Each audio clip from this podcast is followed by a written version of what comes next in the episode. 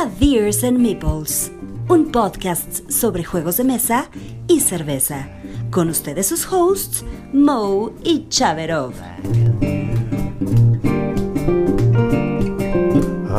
Gonna outside. Just Hola, ¿qué tal amigo? ¿Cómo estás? ¿Qué onda? ¿Cómo estamos, Mo? Bien, ¿y tú? Ah, de maravilla, corriendo un poquito, este, pero ya por fin aquí, listos, listos para darle. Excelente, esa es la actitud. Pues rápidamente me voy con la presentación que hice. Eh, vamos a tener la sección de qué tomamos, noticias, eh, preguntas o la aclamada sección de preguntas con Chavero, el juego de la semana.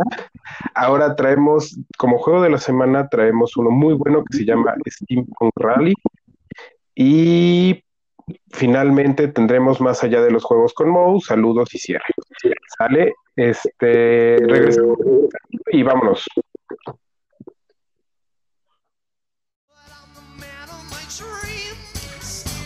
Dreaming.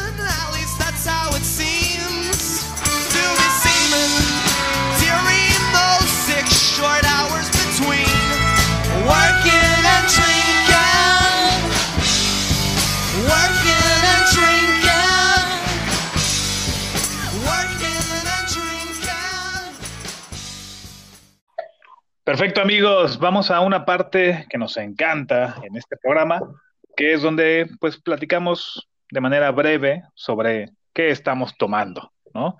Esta parte que te relaja, que pone buena vibra, que ya sabemos que se combina muy bien con los juegos de mesa. Así que, Mo, platícanos qué estás tomando el día de hoy. Bueno, pues yo otra vez este, traigo una cerveza nacional, una cerveza regia, eh, y muy acorde al título, eh, que se me olvidó decirlo en la presentación, el, el episodio 6 o el episodio de hoy se llama Kolsch en Zeppelin y el muro de Trump. Y esta parte, pues estoy tomando una cerveza Kolsch de la empresa Rey, de cervecerías, eh, la cerveza artesanal del norte, de 4.7 de alcohol, muy ligerita, muy, muy suave, no es muy mi estilo de cerveza, pero para un día muy caluroso en la playa puede aplicar muy, muy bien con unos camaroncitos. Se me antojó, neta, más. Eh, digo, para, para los, nuestros amigos que nos están escuchando, ahorita estamos grabando a la una y veinte de la tarde y a mí ya me empieza a rugir la tripa. Entonces, ahorita que dijiste camaroncitos con la cheve, hijo, a ver si logramos Sí, el programa. muy buena, muy buena, ¿eh? La verdad es que sí, este, ahorita yo terminando igual ya vamos a ver qué comer porque ya también empecé a tener hambre, pero ahorita para abrir el apetito, esta cerveza ligerita está a todo dar. ¿Y tú qué traes, amigo? Pues mira, yo traigo una, una Honeydew de Fuelers, que es, eh, pues esta es de importación y es, está bien rica, tiene miel, es una, es una cerveza eh, que tiene como tono como dorado, ¿no? Así como si fuera como oro viejo. Este, la verdad es que tiene un color, un color bastante, bastante bonito. Eh, es como tipo afrutada, un poco seca. Y al final, o sea, ya al final, así como que ya, ya cuando te echaste el trago de cheve, tiene esa sensación de miel, ¿no? Entonces también, Mm. fíjate, es muy fresca, ¿eh? También coincide como para la, la hora y el momento. Este, o sea, muy, muy fresquita, la puedes acompañar con, o sea, un quesito eh, suavecito y, y listo. Fíjate, este tiene 5 grados de alcohol y me parece que es un poquito más, ha de tener como 400 mililitros, yo creo. O sea, es un poquito más grande. Este, entonces sí alcanza hasta para compartir. Ah, perfecto, como para ir a algún lugar y pedir una para dos, ¿no? Exactamente. Y ya después pides la que sigue, ¿no? Ya la buena, la, la, la más grande y así, y así te vas. Muy bien, perfecto, Eso- pues es. Eso es lo que estamos tomando el día de hoy y pues espero les agrade y con esto arrancamos el programa y vámonos a la siguiente sección.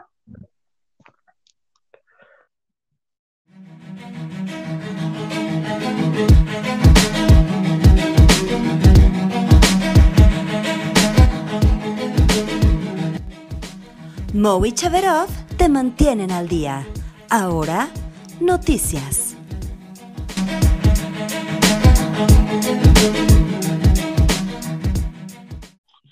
Bueno, pues aquí es la sección en donde les damos las novedades tanto de cervezas como de juegos de mesa y los mantenemos un poco al día, como dice Sandra. Entonces, diga, dígame, señor Chaveros, ¿qué trae usted? Pues mira, yo traigo un par de noticias. La primera es que finalmente ya salieron las mariposas al aire, ¿no? Es decir, mariposas de AEG, ya hemos mencionado el juego en programas anteriores, pues ya finalmente salió, ya está a la venta, hubo muchísimo ruido en, en preventa, en todos los canales de pues, redes sociales, Twitter, Instagram, y finalmente ya está accesible en muchísimos lugares para su compra.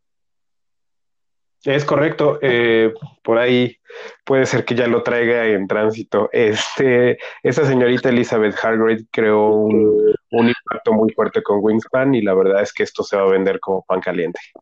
Y fíjate, y algo bien interesante, no sé tú qué opinas, Mo, eh, me parece que esta mujer, eh, pues va a ser, o sea, va a ser un nuevo Bruno Catala, ¿no? Este, un Kenitzia, pero lo, que me gusta mucho es que va despacio, ¿no? O sea, no, no hay prisa por sacar el título y el que sigue y el que sigue, sino que se ve que los dos, los, los dos títulos que ha sacado se han horneado a fuego lento, despacito, con mucho cariño, eh, y al menos los dos suenan sensacionales. Bueno, Wingspan ya sabemos que es un éxito brutal, y este de Mariposas eh, me parece que va a ser lo mismo, ¿no? Sí, sí, sí, sí. De hecho, sacó eh, Tusi Musi también, que es un juego de cartas pequeño. Es lo único que lleva ahorita Elizabeth. Es eh, Wingspan, Tusi Musi y ahora va con, con Mariposas. En una entrevista yo la vi que ella pues está haciendo juegos de cosas que le apasionan. Ella era birdwatcher ahí en... Le gustaba, ¿no? O sea, ir a, ver los, los, las aves y todo. Otra de sus pasiones eran las mariposas y de hecho, por ahí un spoiler alert, acuérdense de mí, va a sacar un juego sobre hongos. Eh, ella le gustan mucho los hongos y por ahí va, va a haber algo interesante, pero por lo pronto AEG se la robó de, de Stone Major Games y hizo un juego muy creativo, ¿no? Así es. ¿Tú qué traes, amigo? Bueno, no sé si conozcas por ahí un jueguito que se llama Root, un jueguito de pequeñas y esponjosas criaturas pateándose entre ellos en el bosque de la muerte, ¿no? Eh, bueno, pues este juego ya sacó su nueva app en Steam. Eh, Root, eh, para los que no lo conozcan, es un wargame asimétrico. eh, tiene en donde las criaturas del bosque se pelean por los territorios, ¿no? Ya sean los, las águilas, los gatos, este, la unión, que son ratones y, y varios, y un como tipo mapache, ¿no? Entonces, este juego en línea ya tiene su versión solo contra una inteligencia artificial, lo puedes jugar con tus amigos este, en, la, eh, en línea, ¿no? Y de acuerdo a la BGG, actualmente ese juego es el número 34 más popular de la historia, así que creo que valía la pena mencionarlo. Está tanto para Mac como para PC. Oye, yo, este Root, en efecto, es un juegazo. Fíjate, a mí me llama mucho la atención porque ya hay muchos juegos de mesa que se han ido a una app, ¿no? O sea, ya hay, ya hay un Istanbul digital, este, tenemos ya muchos títulos, ¿no? Carcassonne, Catán, etcétera. Me llama mucho la atención que por la, la estructura del root, por la- el tipo de juego que es, esta versión ahora digital me parece que es lo que más se podría parecer a un videojuego. Es decir, eh, me llama muchísimo la atención las, que, que un juego de mesa, al momento de, de migrarlo a lo virtual, tenga hasta un, un plus, ¿no? O sea, me parece que tanto en las animaciones, en la jugabilidad, ya se acerca más a un videojuego que cualquier otra implementación anterior a él. La verdad es que sí, porque lo- las fotos y los videos que vi hace rato ya parece un videojuego, o sea, las animaciones, los, los conejitos, las águilas moviéndose, porque al final Root te cuenta una historia, ¿no? Te, te, o sea, la, la verdad es que la mejor manera de jugar Root es como que te metas en tu papel de si eres lo- el marquesado, eh, pues eres el del poder actual, ¿no? Y eres soberbio, eh, tienes el más territorios. Si eres las águilas, eres resentido. eh, los de los que hacen las revoluciones, estos, los verdes que no me acuerdo cómo se llaman. O sea, ratones. los ratoncitos, todo el mundo tiene que, o sea, si tú juegas este juego metiéndote en el papel, le vas a sacar mucho más jugo y es, cues- es algo que creo que en una aplicación se puede sacar más por las animaciones, por todo, ¿no? Sí, además, si ya, si ya se metieron en ese mundo, ya actualmente Root trae muchísimas expansiones y material adicional. Entonces, si esto de alguna manera se va a poder sumar a lo digital, bueno, tienen, tienen tela de dónde cortar brutalmente. Seguro, estoy seguro que no, o sea, no lo van a dejar pasar porque esto va a vender también muchísimo. Root es un juego famosísimo y también como que rompió el paradigma porque hizo lo contrario a Stone Meyer. Eh, él nunca lo vendió, Root nunca se vendió como un 4X y era casi casi un 4X, ¿no? Sí, sí, sí, correcto. Pues esto fue. Root. Yo traigo otra, fíjate, hablando de, de, de juegos digitales, eh, Thunderworks Games, de- que trae todo este rollo como de juego de rol. El primer juego que ellos sacan es Role Player, que justamente el juego se trata de hacer un personaje de rol. Eh, ya llevó a la, pues a una app, un, su último roll, bueno, su roll and write que, que tienen, que se llama Cartographers. El juego es padricísimo y en la app está, es impecable. O sea, es, está hermoso, sea, es un juego muy retador. eh, eh, es un tipo Tetris, ¿no? De estos que te salen estos como patrones de cuadritos y tienes que ir acomodando en un mapita. Pero amigo, la, aplicación está sensacional. Entonces ya está tanto para iOS como para Play Store, ya está Cartographers. Oye, yo, yo ahí tengo una duda, amigo, para, para la app de este, eh, vi y estuve leyendo algunos comentarios, yo ya, ya estaba por ahí viéndola, porque a mí es un juego que me llamó mucho la atención, es de los pocos Roll and Ride que me han llamado la atención, eh, porque en el juego normal o de tablero, por así decirlo, hay mucha gente que dibuja súper padre y los, el, el- tu hojita final, que después de que ya llenas todo, puede ser una obra de arte. ¿Qué tanto pierde la aplicación con esto? Eh, pues mira, qué bueno que lo mencionas. Justo el de las cosas más bonitas del, del juego de mesa es que, como tú dices, puedes dibujar tú el mar, los arbolitos, las casas, pues a tu estilo, ¿no? Y al final Sí. queda un pequeño mural padricísimo. Acá, la- acá las ilustraciones son muy genéricas. O sea, lo que es el agua te va a parecer un cuadrito azul con unas olitas. Eh, lo que es bosque es un cuadro verde con unos circulitos verdes. Entonces, en la parte del arte, eh, pues que al final es una cosa personalizada, pues digamos que se pierde, ¿no? En tema de jugabilidad, eh, son tan sencillos los iconos y tan contrastantes los colores, que me imagino que ellos lo que buscan es que te sea fácil jugarlo, ¿no? Eh, pero si toda la parte personal del arte, pues sí la perdemos. Sí, sí, la verdad es que a mí ese juego me llamaba más por eso, digo, eh, que hagas tus árboles feos o bonitos o lo que sea, pero al final te queda algo único, ¿no? Que tú hiciste, y creo que es lo único que puedes perder en esta aplicación. Lo padre es que al final va a ser un juego más limpio, ¿no? Porque, pues, bueno, va a ser iconos ya diseñados y, y diferentes unos de otros que ya no vas a tener problema, ¿no? Sí, claro, y que, por ejemplo, eh, o sea, jugarlo sobre tu mesa, quizá te tome 35 minutos, en el teléfono te toma 15, ¿no? Eh, Sí, sí, no, no sé si sea mi estilo porque, eh, de- digo, como para bajar la aplicación, tú sabes que estoy muy como que renegado a todas, pero, pero creo que podría ser una, una buena opción. que evolucionar. Ya sé, eso sí, eso sí. Muy bien. ¿Tú, Entonces, sí, eh, yo les traigo ahora una noticia. Beer House celebra su quinto aniversario y me estuve metiendo en la página y tiene una promoción que se llama Feliz Cumpleaños Beer House. Y este paquete está padrísimo porque mira todo lo que trae. Mira, trae dos cervezas de aniversario que las mandaron a hacer ellos, do- dos cervezas 3 Ls IPA o APA, dos heroicas mutantes, dos Cru Cru Porter, dos Allende Agave Lager, dos Bajas Surfa, dos Seiba Light, dos Wendland Perro del Mar, dos Minerva Light, dos tres Casa Polaris, dos Cucapap Border y dos vasos Boca Negra. ¿Cuánto crees que cuesta este paquete, amigo? Ay, es que ya me estoy metiendo, ¿eh? La- te voy a o sea, lo escuché, suena sensacional y ya estoy en su página. Es, 864 pesos, amigo. no, además, hay varios paquetes, o sea, están sensacionales. Está buenísimo, se los recomiendo, no sé cuánto vaya a durar y, si para cuando publiquemos esto todavía siga, digo, es domingo, yo creo que para el miércoles sigue, Pero, este, de todas maneras, eh, ch- échenle una checada porque la verdad trae muy buenas. Esa heroica mutante es muy buena cerveza. Este, y bueno, la verdad es que también Beer House siempre se ha destacado porque ha apoyado mucho las cervezas artesanales, ¿no? Nacionales. Entonces se las recomiendo ampliamente, échenle un ojo y, y pues cómprense unas cervecitas. Oye, y además, eh, Beer House, además de- me parece que tiene muy buenos precios.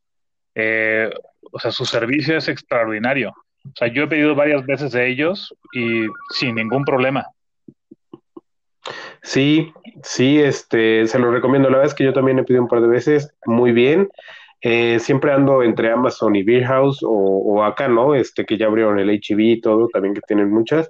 Pero sí, chéquenlo porque de verdad este paquete yo creo que por lo menos vale unos 300 pesos más de lo que los está dando ahorita. Buenísimo. Oye, es una gran noticia. Sí, sí, sí, aprovechenla. Y no sé si tú traigas otra. De nuestra sección, esa fue la noticia, ¿eh? Sí, está buena, aprovechenla y ya, ya ahorita tú seguro te vas a comprar un paquete, amigo. Ya estoy haciendo aquí varios clics. Muy bien, y yo nada más, una, si me permites, una noticia más. Eh, los, nuestros amigos de la Matatena, por ahí los publicanos, hicieron un giveaway. Eh, estos, gente de AEG, Valderac, está haciendo una promoción bárbara aquí en México. Y lo, lo que para mí fue noticia es la manera en la que hicieron el giveaway los de la Matatena. Se me hizo muy, muy creativo porque ellos respondiendo a un reto que les hicieron de una página en Estados Unidos que no recuerdo, una página de YouTube, la idea de esto era que ellos iban a promocionar a tres creadores de contenido mexicanos, bueno, no necesariamente mexicanos, pero tres creadores de contenido que tuvieran menos followers o menos likes que ellos. Entonces, la mecánica como era, oye, métete a Golem de Cartón, que era una de las páginas. Ahorita tiene 200 o ciento y pico de seguidores. Si llegan a 300, vamos a dar el Tiny Towns. Si llegan a tienes que comentar en su video la matatena y aparte suscribirte. Cuando se suscriban 300 a su canal, vamos a dar esto. Y así lo hicieron con tres plataformas diferentes, de tres creadores de contenido diferentes. Se me hizo una muy buena manera de apoyar al medio. No sé qué opinas. Sí, está padricísimo. Hay que, sí.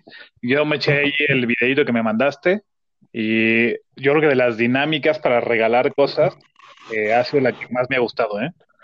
Sí, y de hecho, eh, impresionante la respuesta porque el mismo día los dos de YouTube llegaron al objetivo y al siguiente día, que fue ayer, llegaron lo, el de Instagram.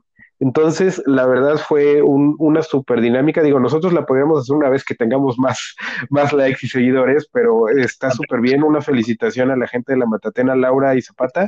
Creo que es una manera muy, por decir una palabra, no sé cómo explicar, pero altruista de hacer algo y muy bien. Felicidades por la dinámica, ¿no? Estupendo. Pues muy bien. Muy bien, pues esto fue todo para las noticias. Y pues a lo que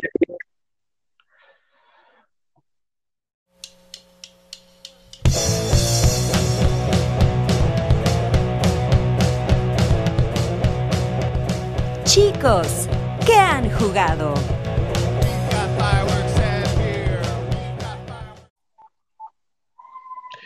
Muy bien, entonces ya estamos de regreso y vemos una sección que a mí me gusta mucho en lo personal, de qué hemos jugado, qué hemos jugado en la semana. Eh, Chabro, platícanos. Por supuesto, pues mira, yo les voy a platicar de un juego para dos jugadores. Eh, siempre es una búsqueda interesante encontrar un buen juego para dos jugadores, ¿no? Quizá los que más buscamos este tipo de juegos es, eh, por ejemplo, quienes estamos casados, que juegas muchísimo con tu señora, entonces a veces un juego de dos, eh, pues viene muy bien, ¿no? Y me parece que hay pocos juegos allá afuera de dos jugadores que sean realmente buenos. Esta es una recomendación que tengo para ustedes. Se llama Hypur. Eh, dura 30 minutitos. Es una caja pequeñita eh, con unos insertos rosas padricísimos. Y pues de lo que se trata, somos un par de mercaderes en la ciudad de Jaipur, eh, la capital de Rajasthan. Y entonces lo que hacemos es, es eh, pues ganar, ganar dinero, que son puntos de victoria, a través de vender mercancía. En el centro de la mesa va a haber, va a haber cinco, me parece que son siete cartas, y estas cartas pueden ser ya sea camellos, o diferentes tipos de mercancía. Y realmente en tu turno es muy sencillo porque puedes hacer una de dos cosas. Eh, o te llevas cartas o vendes cartas, ¿no? Y entonces, eh, pues tú tienes que ir ahí, eh, pues mediando un poco el, si me llevo una carta, si vendo ahorita, porque además cuando tú vendes, por ejemplo, si yo vendo plata, el primero que vende su, su mercancía se lleva los tokens más valiosos de plata. Es, decir, conforme se va vendiendo la plata o una mercancía, cada vez vale menos. Entonces tienes que vender, llevarte eh, pues la mayor lana posible. Y el, entonces tú, tú puedes intercambiar de tu mano, por ejemplo, yo dejo un oro para llevarme una plata o eh, simplemente me llevo una, una sola de lo que hay abajo. Y también la mesa puede estar llena de camellos. Los camellos no valen nada, pero te ayudan mucho para maniobrar en el intercambiar lo que hay de la mesa y de tu mano. Y al final, además, quien tenga más camellos también se lleva unos puntitos, ¿no? Entonces, es un juego rapidísimo donde tienes que calarle eh, muchísimo lo que está haciendo el otro jugador, eh, un poco anticiparte a, sus, tus movimientos, eh, pues para intentar sacar el mayor provecho, ¿no? Se juega más o menos en 30 minutos, que a mí me gusta esto porque me parece que un juego para dos me gusta que dure un poquito más, eh, sin que sea larguísimo, y por lo regular los juegos de dos jugadores eh, no duran tanto, ¿no? Entonces, eh, Jaipur me parece una cosa padrísima, amigón. Sí, es, es un, ya, ya se puede catalogar también como un clásico de dos, ¿no? Eh, yo, yo lo he escuchado mucho, la verdad es que yo no he tenido el gusto de jugar Jaipur, desde cuando tengo la, la espinita de los camellitos y todo, aparte la producción es buena, ¿no? Acaba de salir una segunda, una nueva edición, hace poco, no tiene mucho.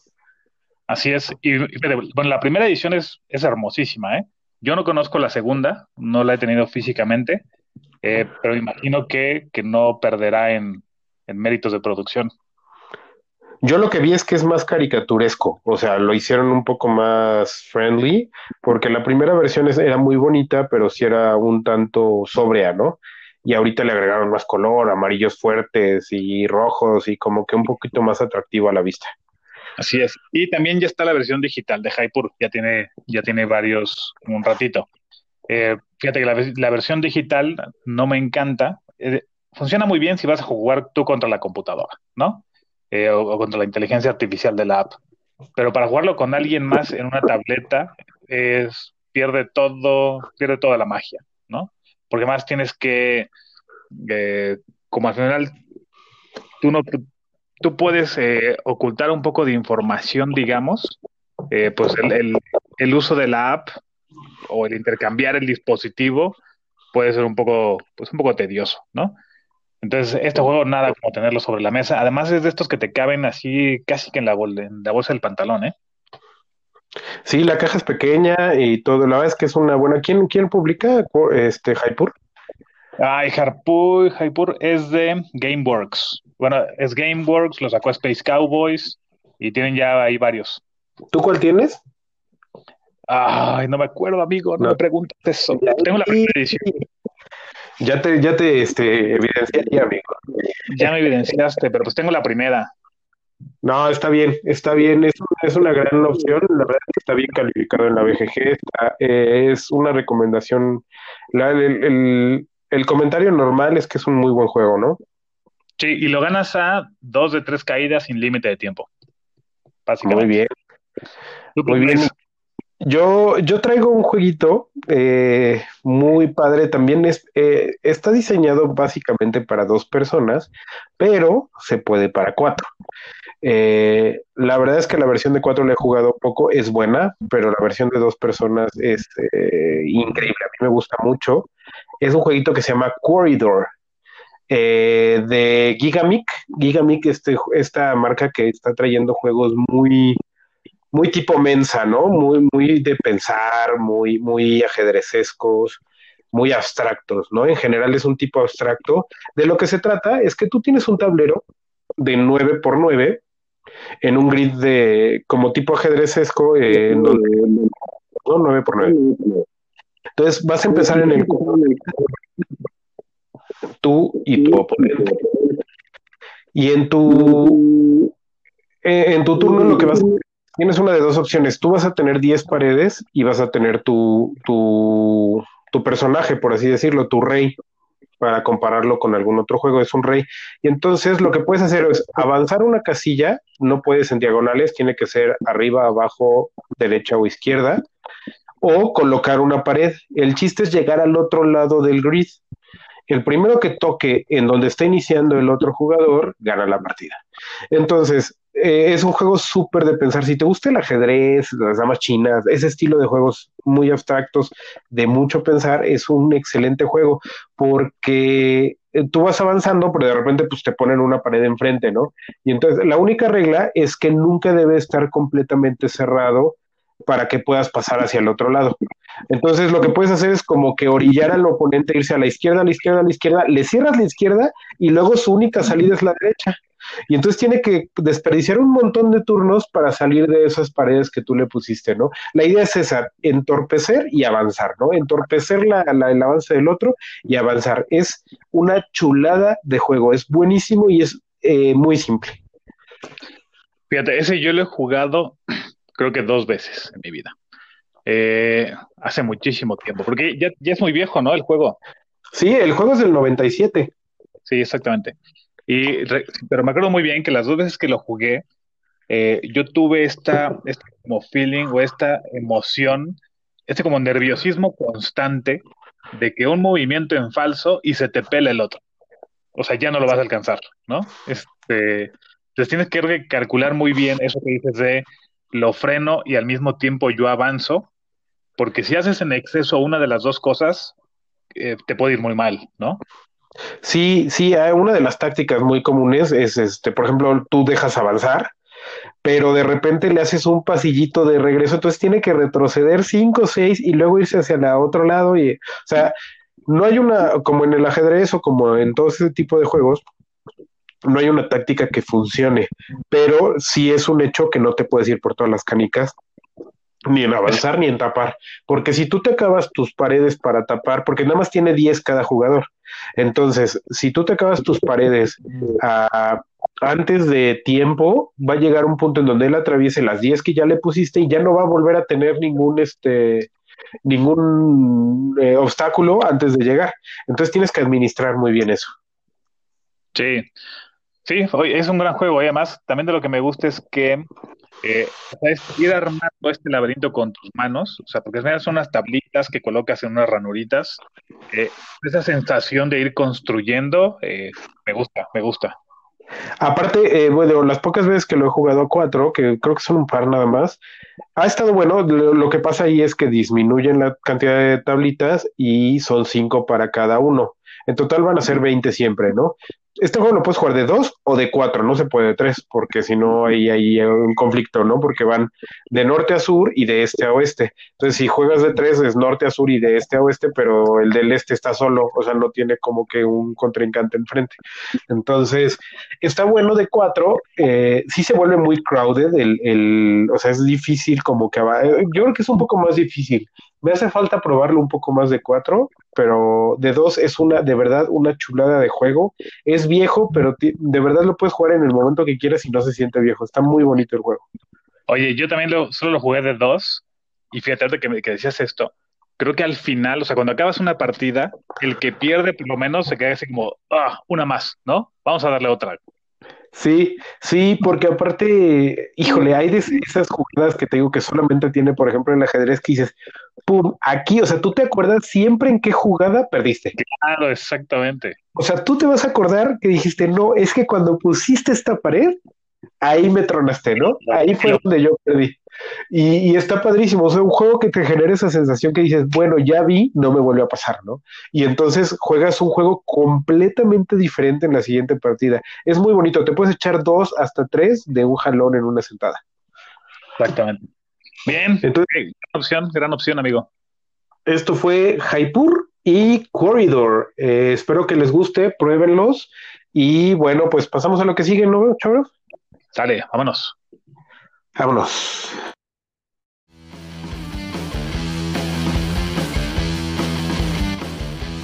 ¿Listos? Preguntas con Chaverov. Cerveza Bien, bien muchachos, bienvenidos a Preguntas con su servidor Chaverov. Eh, ¿cómo estás hoy, Mo? ¿Listo? Súper, súper listo. A ver, a ver ahora, este, qué tan, tanto nivel de, este, dificultad me pones, amigo.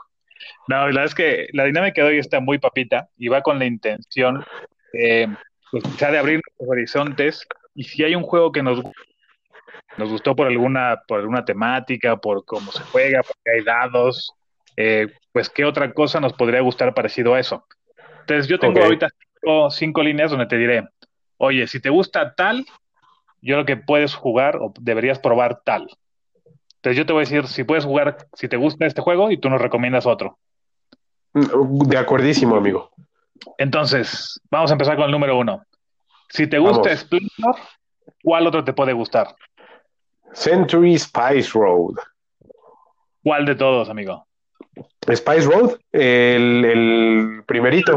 El primeritito. Sí. ¿Ok? Buenísimo. ¿Por qué? Eh, la, la sensación es la misma. Si a ti te gusta Splendor, eh, es porque te gusta esa sensación de que vas incrementando un motor y porque vas adquiriendo cada vez más fácil los recursos y al final se vuelve una carrera muy cerrada porque todo el mundo ya tiene, o sea, ya en cada turno tú ya tienes cinco gemas azules, dos blancas y todo, entonces es más fácil completar pedidos, por así decirlo. Y en el Century es lo mismo, pero extrapolado este, y aparte con cambios y todo, yo creo que es, es, es una implementación arribitiva del Century, digo, del Splendor. El Century es, es más que el Splendor. Perfecto. Obviamente la primera es la fácil, ¿no? Para entrar en calor, para que ganes confianza, amigo. Claro. Número- Si te gusta Ticket to Ride, ¿qué más te puede gustar? Ah, muy buena pregunta. Yo creo que Takenoko. Eh, tiene esa misma sensación en donde tú tienes este, objetivos ocultos y eh, pues eso mismo es lo que tú estás buscando hacer y aparte cuando lo buscas hacer siempre hay detalles que hacen que los demás se den cuenta qué es lo que quieres hacer. ¿Por qué? Porque pues si en el Ticket to Ride si tú vas de Filadelfia a Florida pues vas a ir armando una ruta más o menos coherente, ¿no? Para ir, entonces dices, bueno, para que no haga esta ruta y hay gente que juega así el Ticket to Ride y dice, pues le voy a tapar estas rutas, ¿no? Y es lo mismo en el Takenoko. En el Takenoko, si tú ves que alguien está comiendo bambús rosas, pues dices, ah, este va por bambú rosa. Entonces acomodas al panda de manera estratégica para que no pueda comerse el bambú rosa. Y tú, y, y- es, para mí es una sensación similar por eso, ¿no? O sea, porque al final son rutas, tú tienes que conectar al panda al jardinero y, y aparte pues tienes tus tarjetas chiquitas que te van diciendo qué hacer. Creo que, creo que son dos juegos que se pueden llevar muy bien. Perfecto, esa estuvo buenísima, ¿eh? No la veía venir. Está muy buena. Sale. Número tres. Si te gusta Azul, el primero, Azul el primero, ¿qué te puede gustar? Ah, muy buena pregunta. Si te gusta azul, ah, ya sé, te puede, te puede gustar mucho el Yangtze o Lanterns en inglés, eh, que es un, es un juego de uno, normalmente si te gusta azul es porque primero te gustan los componentes y cómo se ve desplegado en mesa y segundo porque la mecánica es sencilla, ¿no?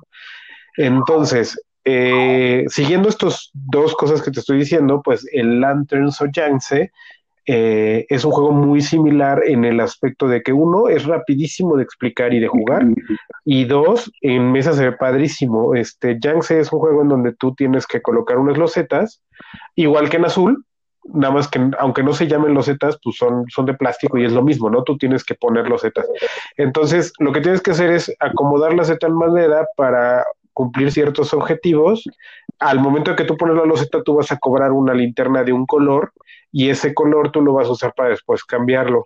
Se me hace como un poco similar, tal vez la mecánica en lo absoluto es similar porque uno es abstracto y el otro está el placement, pero yo creo, y también una razón fuerte es porque a mi esposa le encantan los dos, ¿no? Son dos juegos que le fascinan y, si te gusta uno, yo siento que te puede gustar mucho el otro. Estupendo. Amigo, me estás sorprendiendo, ¿eh? Mientras, es que mientras tú hablabas, dije, oye, si, si me autohago esas preguntas, yo no lo haría tan bien. Gracias, amigo. Bueno, vamos. Faltan dos, que estas son las ya las, las rudas. Si te gusta Istambul, ¿qué más te puede gustar? Ah, no, yo creo que Five Tribes, sin problema, ¿no? Eh, cinco tribus o Five Tribes eh, es, es al final eh, por el tipo de juego, ¿no? Mancala. Que al final yo creo que esa sensación de un poquito de matemáticas, un poquito de set collection, un poquito de a ver quién acaba primero, eh, te puede dar lo- las, la- las mismas sensaciones, nada más que para mí el Five Tribes extrapolado, lo mismo que te decía con el Century, con el Splendor, yo creo que el Five Tribes es un Istanbul extrapolado porque tienes que ver más cosas, los genios y los, las construcciones y muchas cosas. Entonces creo que es una buena manera de incrementar la experiencia de marca. Perfecto. Bien, pues vamos con la última, que está preparada especialmente para ti, amigo. Eh, porque además lo que, lo que respondas quedará grabado por la eternidad en este podcast. Y, y va, pues tiene que ir de acuerdo a tus principios. Ok, si te gusta, si te gusta viticulture, ¿qué te puede gustar? Ay, cañón. A ver, veamos. Si te gusta. Este, Te doy, mientras le piensas, le comparto al auditorio que este juego en particular a Mou le fascina, se compró sus monedas de metal, es muy bueno en él, y yo creo que es, me atrevo a decir, tú dime si estoy equivocado, pues de los que quizá con más gusto llevas a la mesa. Sí, sí, sin el menor temor a equivocarme. Es, es de mi top favoritos de, de toda la vida. Me encanta, sobre todo con el Tuscany, ¿no? Que tiene que, tiene que ir. Pero yo creo que un juego que te puede dar una, una sensación así, pero me deja de pensarlo, ¿eh? Porque está, está buena. Es una muy buena pregunta, amigo. Esa sí, la dejaste para el final adrede, cara. Por supuesto. Porque además, Sí. eh, pues sí, o sea, tiene, tiene muchos elementos este juego, eh, tanto para que sea altamente temático, de muchísima estrategia, de ir pensando qué serie de pasos quieres hacer para, pues, para conseguir el, mejor resultado en cada ronda. Yo creo que sí es difícil. Te la puse difícil, lo sé, amigo. Yo creo, eh, por el, por la carga temática, eh, el siguiente paso del viticulture eh, para mí es el viños. ¿Por qué? Porque el viticulture lo que te hace es se enfoca mucho en el proceso de la manufactura del vino y el viños se, se especializa en la venta del vino, o sea, es tipo comercial. Yo siento que es un juego muy complementario y, creo que por el tema, porque es un worker placement y por invitar la cerda, eh, viños. Perfecto. Pues bien, amigos, esto fue la sección de preguntas. Una vez más, Mo sale muy bien librado. Creo que son grandes recomendaciones. eh, y pues ya está. Listo, amigo. Excelentes, amigo, me gustó mucho esta dinámica, está padre. Y bueno, pues estaremos pronto en el siguiente programa. Ya hay por ahí unas personas que me están pidiendo aparecer en preguntas con Chabelo. Ah, sensacional. Qué padre, qué emoción. Entonces, por ahí, este, probablemente ya cuando tengamos a nuestros primeros invitados, ellos sean puestos en el reflector como yo. Estupendo. Eso sería sensacional. Ya hay que hacerlo. Muy bien, bueno, pues esto fue Preguntas con Chabreo. Muchas gracias, amigo. Excelente trabajo. Dale, vámonos. Vámonos.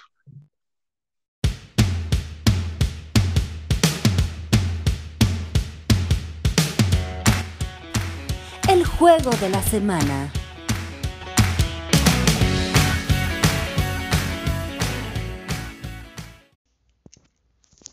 Hola, ¿qué tal? Eh, regresamos a nuestra sección para lo que se conectaron. Ya estos dos locos hablaron demasiado.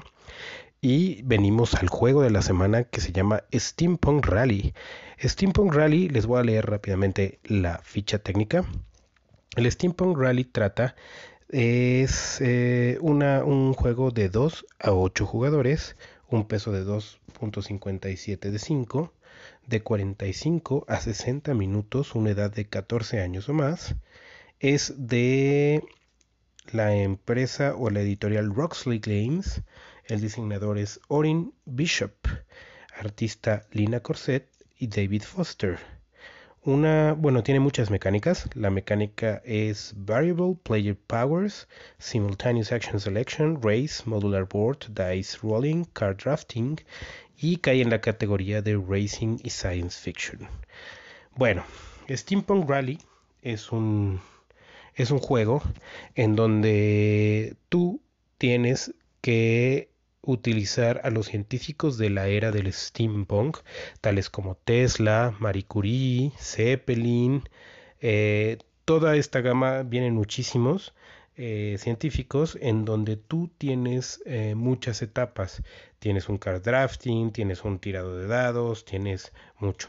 Entonces, tú tienes que armar una máquina funcional de acuerdo a, lo que necesitas para ganar la carrera. ¿no?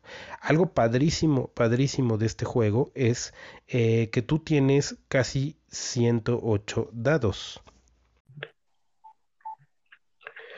Entonces, estos dados te van a servir para alimentar de alguna manera tu, tu máquina vas a poder colocar tanto los, los dados altos como los dados bajos, te van a ayudar a alimentar esta máquina para que el calor haga que el agua se evapore y el agua que se evapora genere energía eléctrica. Entonces, tú con estas cartas vas a armar tu máquina y es padrísimo porque ya la estás armando y todo, hay cartas que dices, esta no me sirve, la puedes cambiar por dados para que al final de la ronda o al final de este draft de cartas los tires y los puedas acomodar. Esa es la siguiente fase. Una vez que termine la, la, fase de draft, tú vas a empezar a acomodarlos de acuerdo a lo que tú necesites en tu máquina y después ya viene la fase de carreras, en donde tú tienes que avanzar. Ah, pero como estamos en la época del steampunk, si tú avanzas demasiado, tu máquina se lastima. Entonces tienes un marcadorcito en donde la máquina va sufriendo daños y si se pasa del cero, cada daño adicional que tú recibas vas a perder una parte de tu máquina.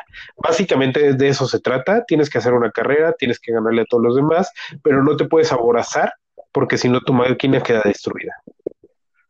Así es. Eh, fíjate, toda la temática, a mí, a mí el tema de ir armando tu máquina, y quizá, por ejemplo, tengo un gran amigo que es ingeniero, eh, esa parte la disfruta, ¿no? Oye, ¿qué pieza le pongo? ¿Cuál me conviene más? ¿Con cuál optimizo el funcionamiento de mi máquina? Eh, entonces, toda esta parte me parece que es, es una cosa bien bonita, ¿no? El, cómo ir construyendo tu máquina. Ya cuando empieza, la echas a andar, y como tú dices, hay que darle mantenimientos, si te pasas de lanza se va rompiendo, etcétera. Me parece que ahí es donde se empiezan a complicar las cosas muy fáciles, ¿no? Sobre todo para los aquellos jugadores que es su primera vez, eh, en mi experiencia siempre sale mal, ¿no? o sea, es muy fácil que se empiece a colapsar todo muy rápido. Sí, algo que hacemos nosotros como contención de este problema es que lo que hacemos es que no las reglas del juego te dicen que esta fase, que es la de avanzar y colocar dados y todo, todo lo tienes que hacer al mismo tiempo. Entonces hemos descubierto que la verdad es que por turnos es mucho más fácil hacerlo. Sí, o sea, si, si, lo haces por turnos, te aseguras que nadie haga trampa sin querer, o sea, no es trampa de me voy a aventajar. Se hacen trampa incluso para lastimarse a sí mismos porque hicieron algo mal. Entonces, eh, las primeras jugadas sí es una recomendación amplia, que no lo hagas en tiempo real, sino que lo hagas por turnos para asegurar que toda la gente haga correctamente su, su colocación de dados y su cobranza de, de, de recursos, ¿no? Sí, y sobre todo, eh, porque me, me, parece que te da para seis jugadores, ¿no, Mo? Ocho, es de dos a ocho jugadores. Bueno, si lo llegas a jugar de seis y como dice Mo, no haces este, este, este procedimiento, digamos que en orden por turnos, eh, puede ser una, una debacle, o sea, una cosa espantosa. Horrible. ¿no?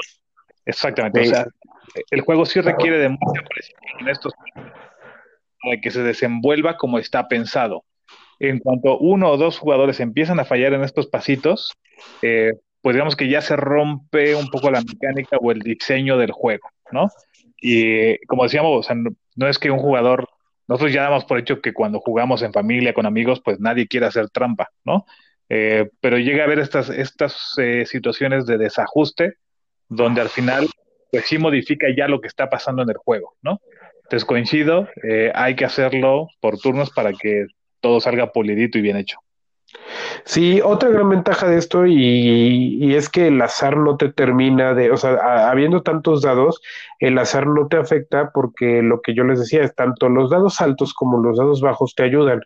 Entonces, hay una fase inicial del siguiente turno que se llama vent o ventilación. Entonces, si tú ves que, por ejemplo, estás avanzando demasiado, pues es que estás lastimando tu máquina muy cañón.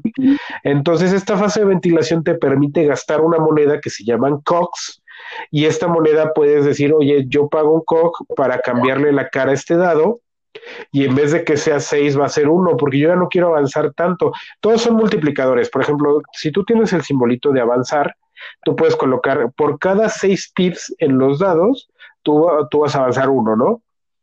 Entonces, si tú tienes tres seises, cada vez que sea tu turno vas a avanzar tres, es muchísimo. O sea, avanzar tres por turno es algo fuerte, es algo arriesgado, por lo que mencionamos de que el mismo camino te va lastimando la máquina. Entonces, tú si, si no tienes de otra, porque cuando tiraste los dados te salió el 6, tienes la opción en el siguiente turno de decir, yo no quiero avanzar tanto porque ya nada más me queda uno de vida en mi máquina. Entonces, voy a cambiar este pip de 6 a 1 para poder este, avanzar menos en la siguiente ronda, ¿no? Y en vez de tener tres seises, ahora tengo dos seises, avanzó dos, y así, o sea, tiene una, un control de, de suerte muy bien diseñado. Oye, y al final del juego, no sé si te ha pasado, pero, o sea, ya cuando quieres ganar la carrera, o sea, sí es emocionante decir, ya, que se destruya mi máquina, ¿no? O sea, no importa, el chiste es llegar primero, este, y ahí, pues, te, o sea, descuidas ya un poco la parte de mantenimiento, que se vayan perdiendo piezas, no importa, si eso te lleva a la victoria. Sí, la recta final es así como la describes. Al final ya muchos dicen, vale, me voy a ir, aunque me, porque los últimos, las últimas casillas de, de la recta final te matan dos o tres o cuatro de corazón. Entonces, seguro vas a por lo menos a tirar dos, tres partecitas de tu máquina, pero ojo, hay una cosa bien importante, si destruyes completamente tu máquina, te vas a ir dos lugares atrás del último. Entonces, si te pasas, aunque llegues a la meta y te destruyes completamente la máquina, te va a salir contraproducente porque al final vas a recuperar tu máquina, pero hasta atrás de la carrera. Entonces, si tienes nada más que tener un poco de cuidado, si tienes las suficientes partes para desperdiciar eh, la recta final, hazlo. Si no, ten cuidado. Y aparte tiene una parte bien interesante que la recta final no es el primero que llegue a la meta, sino el que más lejos quede en el último turno, porque está la meta y todavía hay como cinco o seis lugares hacia adelante que el que quede más adelante en el último turno gana, no el que primero cruce, sino el que quede más adelante. Exactamente. Oye, algo que me encanta de este juego es justamente el tema de eh, gestionar los riesgos, ¿no? Uno pensaría que llevar la máquina perfecta, bien aceitada, agregar una pieza cada turno, eh, quizás sea la mejor forma, pero también hay, hay esta forma de jugarlo donde te arriesgas un poco, le permites que se dañe tu máquina con tal de ir avanzando quizá un, a una- un paso un poquito más acelerado que el resto, ¿no? Entonces, esta gestión del riesgo y de los recursos me parece que es un acierto total en este diseño del juego. Sí, es padrísimo porque aparte cuando tú cobras la parte de tus dados, tú tienes la libertad de cu- cu- cubrirlos en el orden que tú quieras. Entonces esto te da una es la gestión del daño. Tú dices, bueno, voy a cobrar primero mi avance, entonces voy a avanzar dos, me van a bajar tres de vida, pero también voy a, entonces después de avanzar voy a cobrar mi escudo y entonces voy a subir dos de vida. Y entonces esta gestión lo hace muy interesante porque tú tienes esa libertad, porque si primero cobras tus escudos y ya estás maximizado, tú tienes tener, tú puedes tener máximo tres escudos. Entonces lo ideal es que si vas a avanzar, primero te chingue, bueno, te, te vayan, se te vayan esos escudos y luego cobres otra vez escudos, porque si cobras primero tus escudos ya no puedes subir más de tres, y luego avanzas y te quitan dos, quedas en un escudo. En cambio, si primero avanzas, te quitan dos escudos, quedas en uno, luego cobras tus dos escudos, vuelves a caer en Entonces, esa gestión del daño que tú mencionas es súper importante en este juego. Sí, y como tú dices, aquí sí el orden de los factores sí altera el producto, ¿no? Eh, y Sí. muchísimo. Muchísimo, muchísimo. Y, y aparte es súper divertido porque, o sea, ni no es ni siquiera como en Mario Kart que puedes lastimar a los demás, ¿no? No, tú tienes que jugar el juego lo más imposible porque las carreteras te permiten atajos, los atajos hacen que se te, se te lastime tu, tu un poquito más que si vas por el camino largo. Así es. Oye, ¿a quién le recomiendas este juego, Mo? Ah, pues yo creo que a la gente que vaya a juntarse, yo creo que este juego es de cuatro para arriba. Yo lo disfruté mucho con Karen, sí es divertido, pero si en algún punto alguno de los dos jugadores se despega, eh, ya es un juego fútil, ya sabes quién va a ganar, ¿no? Como cualquier juego de carreras. Para mí es de cuatro para arriba, con amigos, con familia, con quien quieran, pero pero de verdad que, que se vayan a divertir un rato y que se vayan a aventar un buen rato de explicación, porque si no saben este juego de verdad, de verdad, eh, no es complicado jugarlo, pero explicarlo de verdad es un reto. Y que, y que creo que por lo mismo son de estos juegos que la segunda vuelta, o sea, la segunda vez que lo juegas, lo disfrutas mucho más, ¿no? Sí, me atrevería a decir que hasta la tercera, ¿eh? La primera y la segunda son como de sigo aprendiendo y este y sí, sí, sí, definitivamente la primera muchos la van a pasar muy mal porque no van a saber qué pasa, pero ya después, una vez que hagas clic con la mecánica del juego, es impresionante lo, lo que te puede enganchar, ¿eh? Es muy padre. Perfecto. Oye, componentes buenísimos, ¿no? A mí me gustan mucho los componentes y algo que va de la mano con los componentes son los poderes asimétricos. Depende de tú el, el científico que escojas, es el driver que te va a llevar por donde vas a ir. Hay unos, unos científicos que le convienen más los dados azules y para, para generar otras cosas. Hay otros que los rojos. Entonces, si tú haces esta dinámica de no siempre escoger al mismo personaje, siempre vas a tener un juego diferente. Y no, bueno, los dados son una cosa excelente, el tablero está muy bien, porque el tablero también siempre va a ser diferente. Tú lo armas de tan largo como quieras o tan corto como quieras y tan difícil como quieras. Todas las piezas del tablero son de dos caras, son cuadros, entonces tú vas conectando las carreteras y puedes hacerlo a 10 lugares, a 20 lugares, a 5, a 15 o a lo que tú quieras. Bien, sí, fíjate, a mí también de lo que me gusta los componentes, de los componentes es esta vasta variedad de cartas que hay para formar las máquinas. O sea, jamás en tu vida vas a hacer una, o sea, dos máquinas iguales, ¿no? De tanta, eh, pues tanta gama de, de cartas distintas que hay. Eh, eso me encanta. Sí, no, la variedad de cartas es impresionante. No sé cuántas cartas traiga, pero sí, no. O sea, yo creo que necesitas jugarlo 100 veces para volver a hacer una máquina igual. O sea, está muy diferente y muy difícil que hagas una. Y, y eso agregándole la variedad de las cartas iniciales de personajes, ¿no? Porque cada personaje tiene una cabina diferente, que es el inicio de la máquina. Entonces, eso todavía lo hace más variable, ¿no? Claro que sí. Sí, sí, sí. Oye, y, y más que ponerle peros, o sea, por ejemplo, eh, ¿qué cosas te llamarían la atención que tú dijeras, oye, si a ti no te gusta esta cosa, este juego no es para ti? O si a ti te cuesta trabajo tal cosa, quizá esta no es la mejor opción. Ay, es una, es una buen- buena pregunta porque a mí se me hace un juego único en su género, ¿eh? Tiene tantas mecánicas repartidas en el juego que, que yo no lo compararía con otro. O sea, a mí la verdad es que compararlo con otro me cuesta mucho trabajo. No sé si tú tengas alguno en mente. Pues mira, más que comparar, yo por ejemplo diría que eh, si, o sea, si no tienes, si esa noche no tienes mucho tiempo disponible, eh, busques otra cosa, ¿no? Porque con este te vas a quemar 35 minutos de explicación más el juego, ¿no? Eh, yo creo que quizás, por ejemplo, sería de los peros, entre comillas, que podría mencionar. Sí, sí, es, es el, pero sería si vas a jugar con nuevos y no tienes tanto tiempo, bye, ¿no? Porque ya si juegas con cuatro o cinco personas que sí lo conocen, la partida se te puede ir ya en total en 30 minutos, 35 minutos.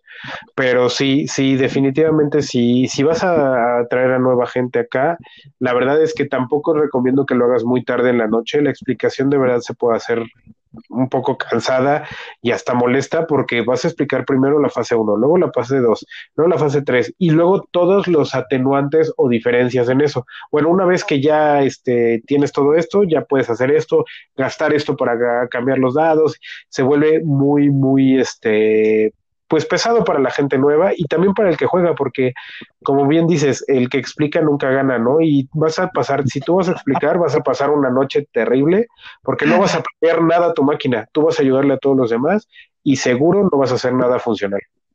Exactamente. Oye, algo que a mí me hubiera encantado ver en este juego serían miniaturas. Eh, el tema de los standees, eh, que son estas figuras de cartón que pones en una vasijita y la usas. Yo jamás he sido fan de los standees, no me gusta nada. Eh, me hubiera, hubiera sido sensacional ver miniaturas en ese juego. Sí, yo creo que la misma cantidad de componentes no lo permitía porque el precio se hubiera ido al cielo. Este, tienes los tableros, tienes los 108 dados, tienes la, la millonada de tarjetas que vienen, tienes los cogs, tienes tus marcadores eh, de vida, tienes tus tableros personales, y luego a eso añádele piezas de plástico. No, yo, yo, de por sí el juego no es tan, tan barato. Yo creo que se hubiera ido al cielo. Sí, estoy de acuerdo, pero aún así quiero miniaturas. Mira, a mí sí me gustan. Yo no estoy peleado con los standees ah, y creo que los que hicieron los hicieron muy bien y los standees son de muy buena calidad, pero sí siempre, siempre le daría un plus una, una miniatura. Sí, exactamente. Bien, buenísimo. Oye, ¿llegamos a la parte del ranking o qué? Eh, sí, no sé, en, tiempo, ah, mira, ya, ya vimos este, los componentes, ya vimos la temática, yo creo que súper bien implementada, ¿no? Sí, yo creo que el, el arte, eh, cuando tienes en- o sea, frente a ti en la mesa esa máquina, todo cobra sentido, ¿no? Y te puedes ir a los detallitos de los engranes, el color del metal. eh, me parece que hay muchísimo trabajo, o sea, cuidaron los pequeños detalles para que en verdad disfrutes construir una máquina, ¿no? ¿Dónde queda el, el, digamos que la cabina del piloto, eh, el fueguito de atrás que es como la propulsión, las llantas? eh, todo tiene sentido, ¿no? Entonces Ah. creo que eh, jala súper bien. A mí me gusta mucho, por ejemplo, eh, coger a Zeppelin. A mí me gusta mucho, mucho ocupar a, a Zeppelin porque es de las pocas máquinas que empiezan de arriba hacia abajo.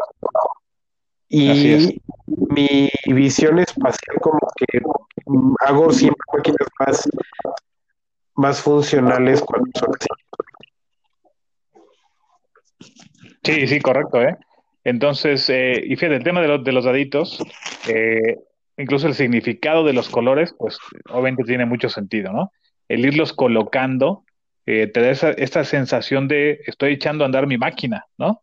Entonces, sí, en cuanto a temático, me parece que está muy bien, está muy bien. Sí, pues si quieres ya pasamos al, al ranking. ¿Cuánto le das, amigo? Ay, a este le he dado muchas vueltas. Te voy a decir, te voy a ser muy honesto. No es de mis juegos favoritos. De hecho, lo he jugado, yo, yo creo que unas tres o cuatro veces, ¿no? Eh, ni, si- ni siquiera lo tengo en mi colección. Eh, de mis, digo, de mis como criterios personales, como todo, como decíamos hace rato, eh, los juegos de turnos simultáneos no me encantan, ¿no? También cuando son turnos simultáneos suelo hacerlo primero por en orden, eh, pues para cuidar el tema de la experiencia del juego, que todo el mundo lo haga bien eh, y que todo salga padre, ¿no? Este, el tema steampunk no es de mis favoritos. Te estoy diciendo pura cosa subjetiva personal, ¿no? Eh, Sí. De que a mí el juego me parece muy bien realizado, grandes componentes, hay muchísima ilustración, me encanta que haya tantos personajes personalizados. Eh, a mí no me fascina tanto el juego, pues por todo lo que platicamos. Pero, sin duda, es un juego muy importante, ¿no? O sea, me parece que es, incluso me parece, no sé qué opines, eh, que, o sea, tuvo menos punch o menos, menos ruido del que merece, ¿no? ¿Tú, tú ves, ves eso igual? Sí, yo de hecho cuando he hecho publicaciones de este juego y todo, siempre hashtag no eh, que no recibe el amor que merece este juego. Es un juego súper creativo y súper diferente a todo lo que he visto. Sí, completamente de acuerdo, ¿eh? Y bueno, del ranking, eh, yo le voy a dar un 7.4. Eh, ¿y por qué, por qué ese numerillo? Creo que, o sea, mi único, ya hemos dicho todas las cosas padrísimas, lo único que me pone a mí que, que ponerlo quizá en ese número es que se requieren de condiciones muy específicas para que se pueda jugar, ¿no? O sea, tienes que tener alguien que domine el juego, tienes que tener tiempo para jugarlo, eh, quizá un, una bolita de amigos frecuente con, lo, con quien lo puedas jugar tres, cuatro veces, para que, como tú decías, a la tercera y cuarta, en verdad disfrutarlo eh, y gozarlo padrísimo, ¿no? Porque si lo voy a sacar una noche con eh, mi cuñado y alguien más, y mi hermana, o si, y a la siguiente vez lo voy a jugar con dos amigos, y a la siguiente vez con otras dos, pues nunca voy a sacarle el jugo a ese, a ese juego, ¿no? Entonces me parece que, el, que la complejidad de él es que se requieren varias condiciones específicas, pues para poderlo jugar, ¿no? No es como un Splendor que lo puedes sacar con quien sea, en cinco minutos le enseñas y todo se la pasa bomba, ¿no? Entonces yo voy con un 7-4, amigo. Bueno, pues entonces yo, ah, tomando la misma dinámica o la misma situación que tú comentaste, yo creo que como sí lo puedo jugar o sí lo he jugado con el mismo grupo de juegos, eh, no es para mí mandatorio que un juego bueno tenga que ser fácil de jugar para todos, sino que le pueda sacar el jugo, como tú decías. Y en este caso yo sí lo he hecho. Y con él yo sí le doy un 8, un sólido 8.2, porque le he sacado un muy buen jugo. Se me hace un juego sumamente creativo, todas las fases que implica, la planeación que implica, y que el hecho de que todo lo que implica lo puedes sacar en 35, 40 minutos con gente que ya lo juega, se me hace un juego muy sólido y padrísimo, ¿no? Oye, ¿sabes qué se nos pasó? Y ahorita que dabas tu explicación, tu generoso 8.2, eh, me parece que aunque el juego se puede jugar de dos jugadores, tendría que decir en la caja de 4 a 8, ¿no? Porque de, dos o tres no, te la- no lo vas a disfrutar tanto. Sí, definitivamente. Mira, la verdad es que de dos yo lo disfruto. Te digo, ha, ha habido veces que con, con Karen lo hemos jugado y el final es cardíaco, pero en la mayoría de las veces siento que de dos lo que se puede pasar es que si uno se escapa ya no lo alcanzas, ¿no? Entonces, como cualquier juego de carrera, sí, definitivamente de cuatro para arriba.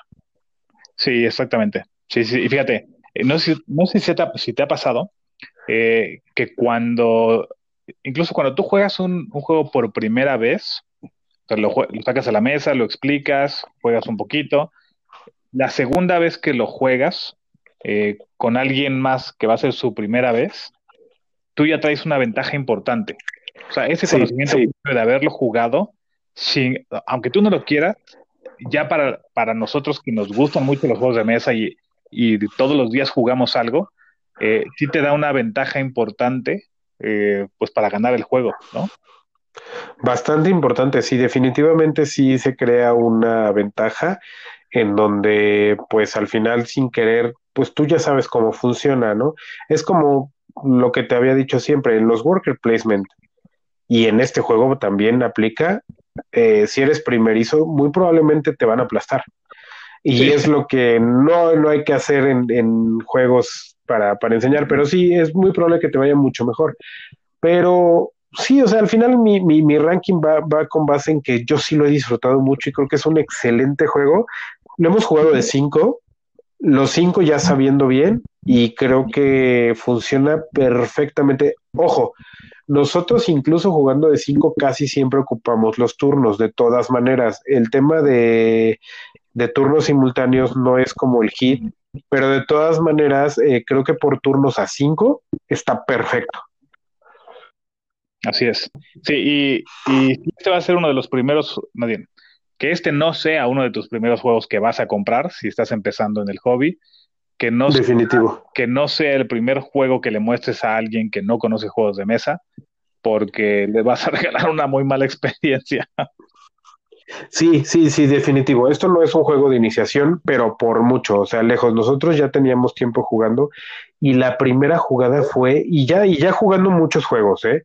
La primera nos aventamos a decir, sí, ya llevábamos muchos juegos jugados y bueno, vamos a jugarlo sin haber leído. Bueno, uno de ellos, de mis compas, ya había leído las reglas. No, o sea, nos terminamos echando un video y la partida duró como dos horas y cachito porque no sabíamos qué sucedía en situaciones específicas. El, el instructivo es un tanto complicado también. O sea, el instructivo es, es complicadón. Lo que sí te digo es que la caja súper bien, el inserto también está muy bueno, ¿eh? Ah, estupendo, qué bueno que lo mencionas. Sí, se me había olvidado ahí comentar. El inserto es algo que para mí, para Chaverov, es algo bien importante porque para Sí. guardar las cosas es bien importante que tenga un buen inserto. Correcto, pues bueno, esto fue Steampunk Rally, amigos. Nuestro juego de la semana. Steampunk Rally 7.2, ¿le diste, amigo? 7-4, 7-4. 7 7.4 y yo 8.2. Eh, lo que estamos de acuerdo, Chaverov y yo, es no lo uses como juego de iniciación. Y este, pero una vez que lo domines, creo que vas a pasar un muy buen rato. Steampunk Rally de Roxley Games. Pues vámonos a lo que sigue, ¿no? Vámonos, vámonos.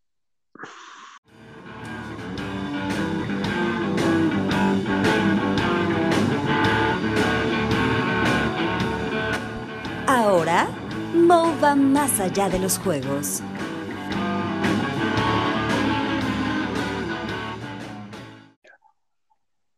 Muy bien, muchachos, pues llegamos a esta parte. Eh, yo la disfruto mucho porque Mo no tengo idea de dónde saca los datos que nos comparte, pero siempre nos da información valiosa, curiosa sobre el universo de los juegos de mesa. Así que, ¿qué tienes hoy, Mo? Ah, bueno, pues hoy en Más allá de los juegos con Mo, tengo, ahora no es de juegos de mesa, ahora traigo un dato de, acuerdo al título, que lo repito, que es Colchen Zeppelin y el muro de Trump. Ah, que, que por cierto, cuando hablamos de, de Corridor, una disculpa, voy a regresar tantito, amigos. Eh, el título va porque Karen y yo cuando jugamos Corridor le llamamos el muro de Trump. Este, así le decimos, vamos a jugar el muro de Trump. Entonces, por eso de ahí salió el título. ok. Bueno, pues entonces ahora vamos con, con el dato. Eh, bueno, más allá de los juegos, hoy quiero explicarles un poquito sobre la cerveza tipo Kolsch. La cerveza tipo Kolsch es la única y verdadera Pale Ale alemana. Aunque comercialmente su distribución es limitada, eh, en la ciudad alemana de Colonia posee más de la mitad del consumo de cerveza. Es la cerveza que estoy tomando hoy. Eh, el aroma normal de una cerveza Kolsch es a malta pils, eh, es bajo o inexistente y a veces puede recibir un agradable y sutil aroma a fruta procedente de la fermentación de la manzana, que es uno de los ingredientes ¿no? de, la, de la cerveza Kolsch. En apariencia, la apariencia de una cerveza Kolsch, el color puede diferir entre dorado muy pálido y dorado suave. Las versiones auténticas de Kolsch se filtran para conseguir gran, gran claridad. Es decir, de, de cajón siempre va a ser una cerveza clara, ¿no? Sabor, son cervezas suaves y redondas en la boca, en donde comprenden un delicado sabor a malta, casi una imperceptible, una imperceptible dulzura frutada que procede de la misma fermentación. Y bueno, eh, un poquito más, la historia de la cerveza Kolsch es una variación más opaca de una cerveza Weiss y tienen sus orígenes en Colonia, Alemania, aunque este tipo de cerveza es elaborada desde el año 874, fue en el año 1918 que se usó el término como tal Kolsch. Y finalmente, ¿cómo debes de servir la cerveza Kolsch? Se sirve en un vaso alto, estrecho, de 200 mililitros, conocido como Stange. Hay que tener en cuenta que las versiones más secas pueden parecer más lupulizadas o amargas que los niveles de IBU que indican. Y ya, esos son los datos que tengo para esto más allá de los juegos con Mou. Mira, eso estuvo muy interesante. Eh, yo no soy fan de la cerveza alemana, me voy más por la, por la cerveza belga o la de Reino Unido, pero te juro que al escucharte, solo por la curiosidad, voy a buscar una cerveza de las que tú nos mencionaste. Sí, es, es- eh, yo tampoco, mira, soy tan fan de la, de la cerveza. Bueno, en- de la alemana sí, porque creo que también tienen un muy buen nivel. También prefiero las belgas, pero eh, en este caso la, la, la cerveza clara me ha estado llamando la atención porque he descubierto sabores muy interesantes, muy interesantes y, y este entre ellos, la verdad es que es una cerveza muy clara, pero que no llega a ser como agua. O sea, como así como esas cervezas que no te saben a nada, y tiene un sabor dulcecito, rico, muy fresco, y creo que pues para ampliar los horizontes del Stout y de la Porter que normalmente ando tomando, es una buena opción para empezar a explorarlas. Por supuesto.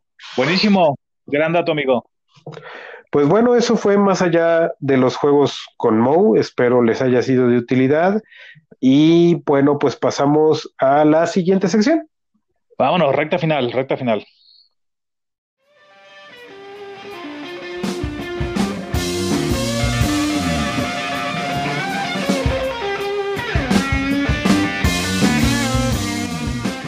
Sí, hay alguien que nos escucha. Contesten, chicos.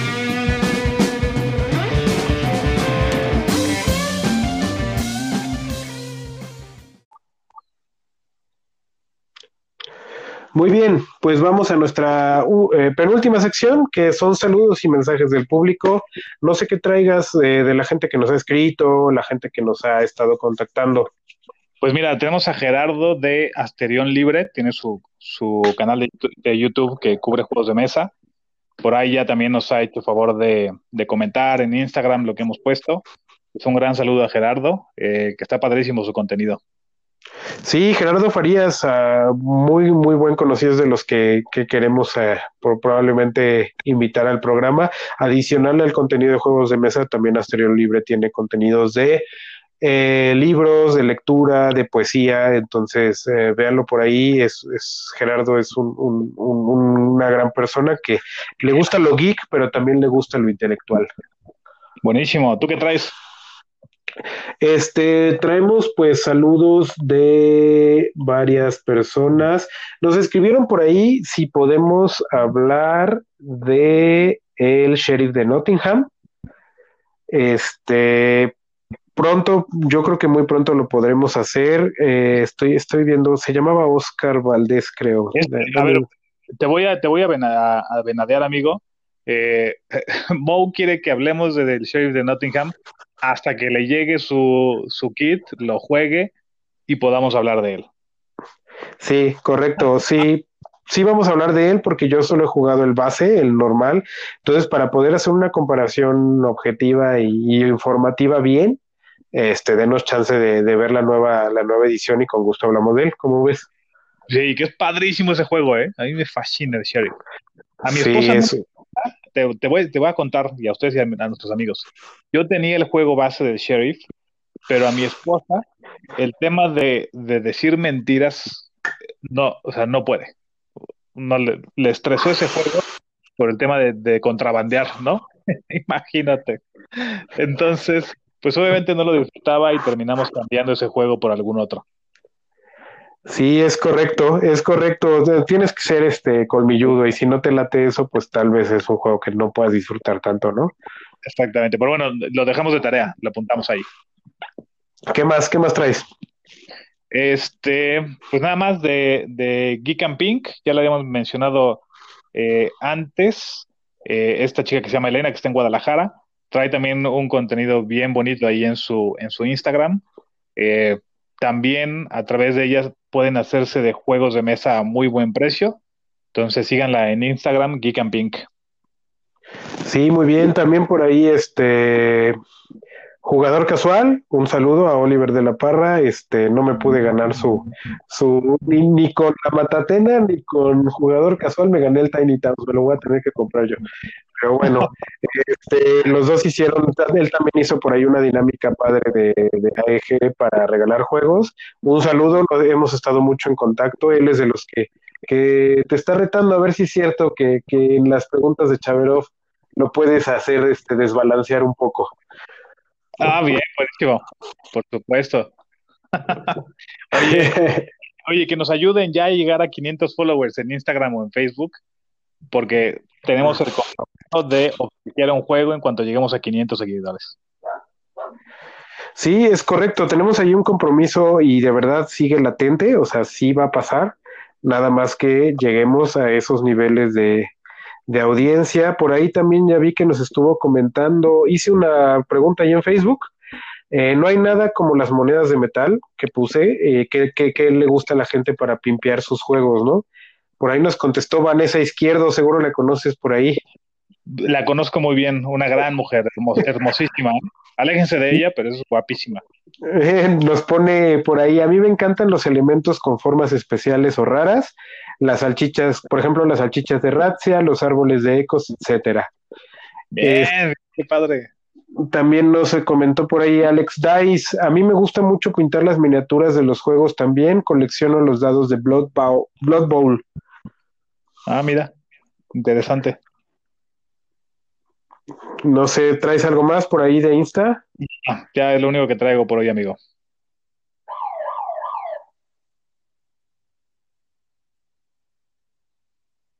De este lado ya no traigo nada más.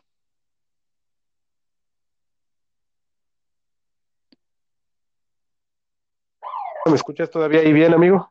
Ya, ahí estás de regreso. Ah, Decíamos que perdón, ya- por No, traía por ahí otro que este, y ya ves que hicimos nuestro top en el, en el juego pasado, en el capítulo pasado, y nos escribió Daniel Manso que se queda con el top de Mo Vázquez. Híjole, híjole, está bueno. Un saludo. un-. Muy bien, pues es todo lo que traigo ahorita. Si quieres, ahora sí ya pasamos a la recta final. Chale, vámonos, muchachos, vámonos. Saludos a todos. No, La siguiente. Bye.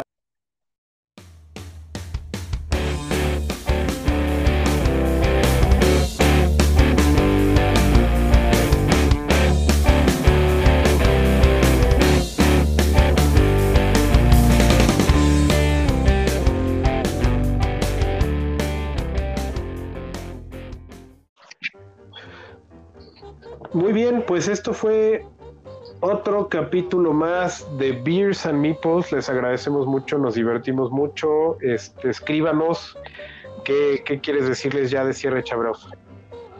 Pues mira, la verdad es que agradecerle a, toda la gente, amigos, familiares, eh, personas que hemos ido conociendo a lo largo de estas semanas de este proyecto que es Beer and Nipples, porque hemos encontrado que pues todo este universo y la gente que está en los juegos de mesa, la verdad es que trae una vibra sensacional, gente bien buena onda que nos han ayudado muchísimo con tips, retroalimentaciones, haciendo un poco de ruido de lo que hacemos.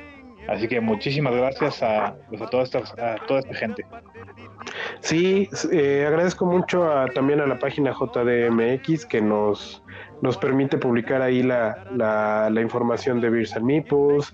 Eh, también tenemos a la, chica de Jugando Ando, a Oliver de la Parra. Todos los, todos los que generan contenido han sido eh, innegablemente abiertos y, y, ayudadores con nosotros, nos han dado consejos y todo, muchas gracias. Ya ahorita te digo, acá en vivo ya llegamos arriba de las 580 reproducciones y tenemos ya 100 todo, escuchas estables, ¿no? Entonces vamos muy bien. Perfecto. Pues ya está, muchísimas gracias. Eh, espero disfruten este episodio y nos vemos la semana que entra. Nos vemos la semana que entra. Esto fue Beers and Meeples. Y ya saben, escuchen rock, tomen cerveza y jueguen muchos juegos de mesa. Hasta la próxima.